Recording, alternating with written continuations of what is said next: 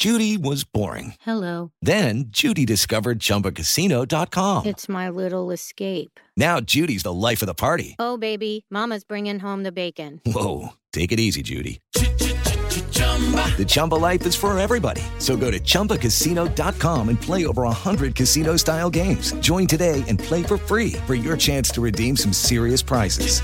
chumba ChumbaCasino.com. No purchase necessary. Void where prohibited by law. 18 plus terms and conditions apply. See website for details. Ciudadanos informados, informando. Este es el podcast de Iñaki Manero, 88.9 Noticias. Información que sirve. Tráfico y clima cada 15 minutos. ¿En qué crees tú en el asunto del COVID-19? ¿Cómo sientes tú que se está manejando la pandemia? ¿Cómo te ha ido? ¿Cómo, cómo, cómo, va, tu, cómo va tu vida? Eh, ¿Cómo has sentido la cercanía de la enfermedad en, tu, en tus círculos? Eh, creo que ya muchos de nosotros eh, ya hemos tenido la, pues la pena de perder a un amigo, a un familiar, a alguien muy cercano, algún compañero de trabajo. Y, y esto, pues la única explicación que tiene es que pues el virus se está extendiendo más de lo que debería de extenderse. Y esto es por dos razones. Uno, el pésimo manejo de la pandemia a nivel gobierno y dos, el pésimo manejo a nivel social de nosotros como ciudadanos. Creo que es una responsabilidad compartida y siempre lo he dicho. ¿Qué sientes tú que sales a trabajar con todo el miedo del mundo y también con todo el cuidado del mundo? Si hay una cosa con la que estoy de acuerdo con Donald Trump fue lo que dijo cuando se estaba recuperando de, ¿se acuerdan que le dio COVID? Y que bueno, por supuesto que le dieron el levantón, le pusieron de todo, ¿no? Hasta jugo de Venus le pusieron, quién sabe qué más le hayan puesto.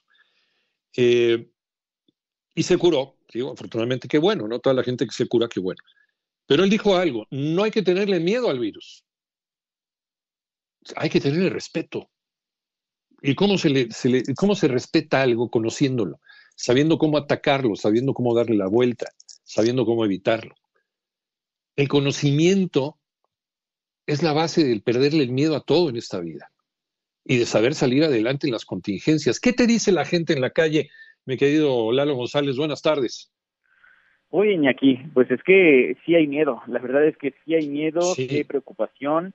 Eh, sí hay miedo justamente porque venimos de días donde hay récord no solamente en el número de contagios, sino en el número de muertes. Simplemente ayer reportaron 1.584 muertes en 24 horas, lo que representa una muerte por COVID-19 en nuestro país, por lo menos cada minuto. En lo que va del 1 de enero hasta el día de ayer, más de 22.000 muertes por COVID-19.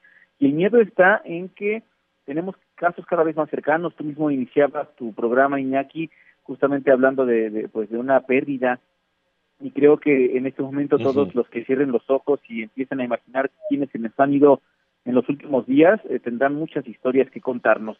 Eso es lo que se contrapone a lo que dijo el presidente justamente ayer en la mañanera, donde decía y hablaba él de una disminución de contagios COVID-19 en la Ciudad de México. Hablaba también que considera que pues no está rebasada la capacidad hospitalaria, eso cuando sabemos la realidad es otra, y decía él también el presidente que falta poco para que lleguemos al fin de la pandemia. Pues decía que la realidad es muy distinta y salimos a platicar con muchísimas personas, vamos a escuchar qué es lo que cuenta Valencia. De verdad que a mí se me hace una irresponsabilidad el manejo del actual gobierno, de la pandemia, porque minimizar este tipo de cosas, decir que ya se está domando la pandemia, pues es negar la gran realidad que hay, que viven millones de familias. Que el presidente comente esto, de verdad que es un insulto a la inteligencia de los mexicanos. Y hay hartazgo, hartazgo justamente lo que estábamos escuchando ahorita en el tono de voz, eh, no solamente ella, vamos a escuchar también a Ignacio. Además de estar cansado de sus matutinas, la verdad es que creo que se me hace una verdadera patraña. Toda vez que los hospitales están a tope y pues bueno, no sé cómo puede decir que estamos saliendo de todo esto o dónde viva o, a qué país se refiere. Es una mentira, cada vez estamos peor. Y eso de que cada vez estamos peor, que se pega lo que te decía Iñaki del miedo, es porque también hay muchas personas que, que se han contagiado, ¿no? Tenemos miles y miles y miles de casos en el país hay quien dice que pues ya más allá de, de, los millones se contaría esto. Platicamos con una persona que justamente está atravesando por esto del COVID-19, él es Carlos, él fíjate que, que ya está yendo al Seguro Social únicamente para dar seguimiento a su tratamiento después uh -huh. de haber sido afectado por el COVID-19. Escuchamos a Carlos.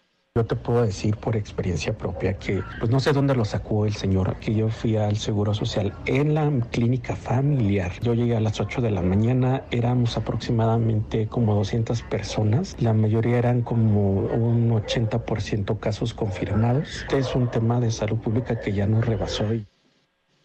Y hoy, Iñaki, nos dimos vuelta también a un kiosco COVID, el que está instalado allí en el Jardín del Arte, filas interminables, Iñaki, que se forman prácticamente desde la madrugada para poder alcanzar un lugar. Y yo creo que hay muchos que tenemos, te decía Iñaki, insisto, historias cercanas de personas que se han contagiado, que viven con la angustia, que viven con temor. Y bueno, escuchemos qué es lo que cuenta Francis creo que habla de otro país, cuando es notorio que los hospitales están colapsados, los contagios se han incrementado. No sé qué información es la que esté leyendo el presidente, pero definitivamente la realidad es totalmente contraria a lo que él expresa. Sí, de acuerdo. Yo no sé qué información le están pasando al presidente, porque siempre le pasan información de que todo está maravilla, que están bajando los contagios. No en balde, Ciudad de México y Estado de México están en semáforo rojo. Y estoy seguro que el viernes, eh, cuando tengamos la información de, cómo van a estar las cosas la siguiente semana, pues vamos a seguir en rojo, porque debimos estar en rojo desde hace meses, pero no se podían atención a la economía. Ahora, hay cosas que no se pueden sostener, y eso es la cantidad apabullante de personas infectadas todos los días y la saturación de hospitales públicos y privados. La gente se está muriendo en su casa. Entonces, yo no sé qué información le pasan al presidente para que el presidente diga este tipo de cosas, ¿no? Que la gente que está en la calle, que lo vive todos los días, no se la cree. Lalo González, Lalo González que salió a la calle a preguntarte y, es una sensación, más que de miedo, Lalo decía, sí, hay miedo. Yo, por ejemplo, hace ratito tuve que salir al banco. Eh, todas mis transacciones las hago ahora, pues por intentar salir lo menos posible de casa. Ya ven que ahorita Panorama Informativo ya lo estamos haciendo después de nueve meses, ya lo estamos haciendo cada quien desde casa, precisamente como para que haya menos gente ahí en nuestra casa de trabajo, que es el Grupo así, nuestros compañeros también, eh, eh, productores también se están turnando para descansar en casa, después llegar y demás, eh, en, un, intento de que las cosas pues, sean mejor y, evitar los contagios. Pero cuando sales, hoy por ejemplo que fui al banco después del panorama informativo, sales con miedo, efectivamente sales como si, como, como el, como el cavernícola que sale de la, ¿no? de la cueva después de un par de meses y a ver si ya se fue el tigre de dientes de sable o no, no voy a gandallar. Así sales. Y así sale mucha gente también, ¿no? Y estoy en el cajero automático y, son dos cosas, O, habrán sanitizado esta cosa o no me vayan a llegar y me vayan a saltar. ¿Se acuerdan que ayer platicábamos de este, este estudio sobre la percepción de la inseguridad del, del INEGI? Pues también, el, cajero automático es una de las zonas más, eh, más inseguras para la percepción de la gente. Y como estos, estos miserables han estado sin robar durante mucho tiempo, están desesperados a ver qué agarran y dónde se meten. ¿no? Entonces sí, sí uno sale con miedo, uno sale con miedo, pero debemos de, debe de prevalecer el conocimiento de qué se debe hacer para evitar el contagio eh, en la medida de lo posible. Pero además, además de este miedo que mencionas, Lalo, yo noto una sensación de frustración y de tristeza en la gente con la que platicaste. ¿Estoy equivocado, Lalo?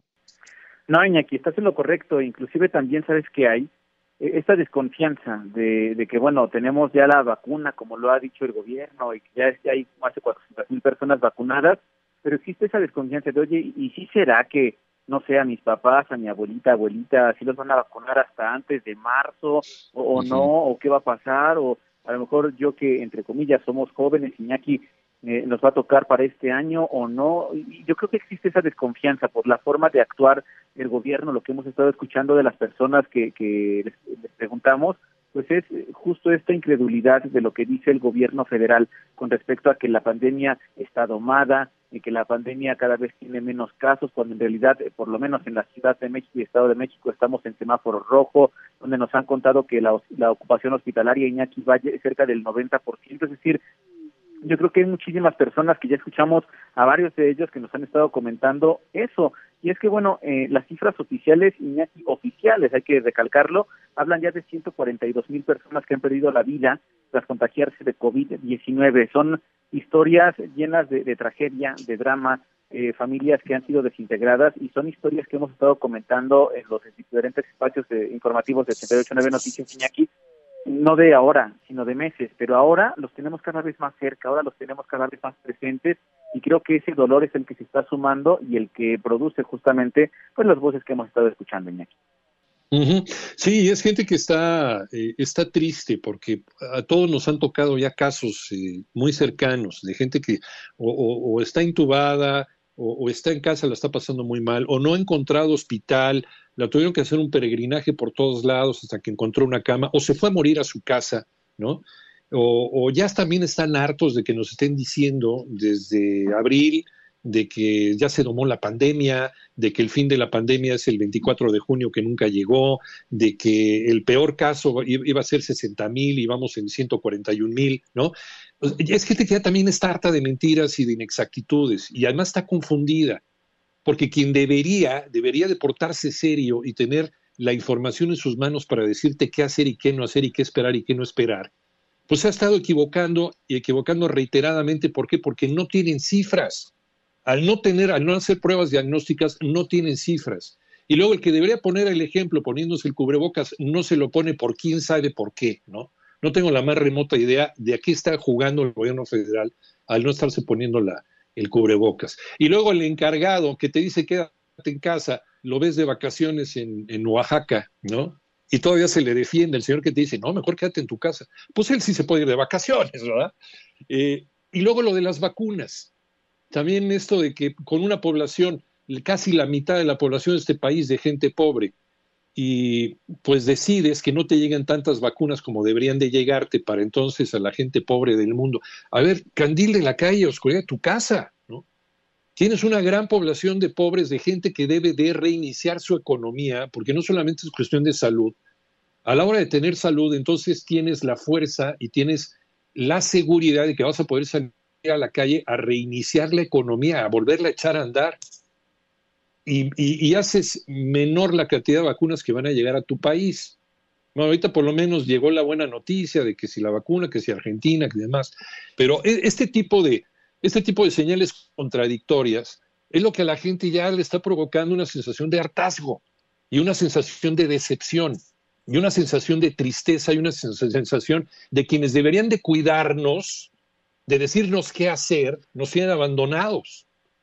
Sí, yo sé que el gobierno no le va a poner una, una nanita a nadie, lo sé, porque también somos mayores de edad y también debemos de tomar nuestra responsabilidad. Y siempre lo he dicho, es una responsabilidad compartida. Si el gobierno no está funcionando, en este caso de la pandemia, tú debes de tomar las riendas de tu vida y hacer algo. Si te dicen lávate las manos, que es lo único con lo que concuerdo, el cubrebocas, lavado de manos y sana distancia, hazlo. Pero ni eso queremos hacer como sociedad. ¿Qué necesitamos? Que nos esté papá gobierno diciendo siempre lo que tenemos que hacer. Pero sí, yo noto en la gente con la que practico, platicó Lalo, mucho miedo, desesperación, decepción, una sensación de abandono. Muchas gracias, querido Lalo, un abrazo.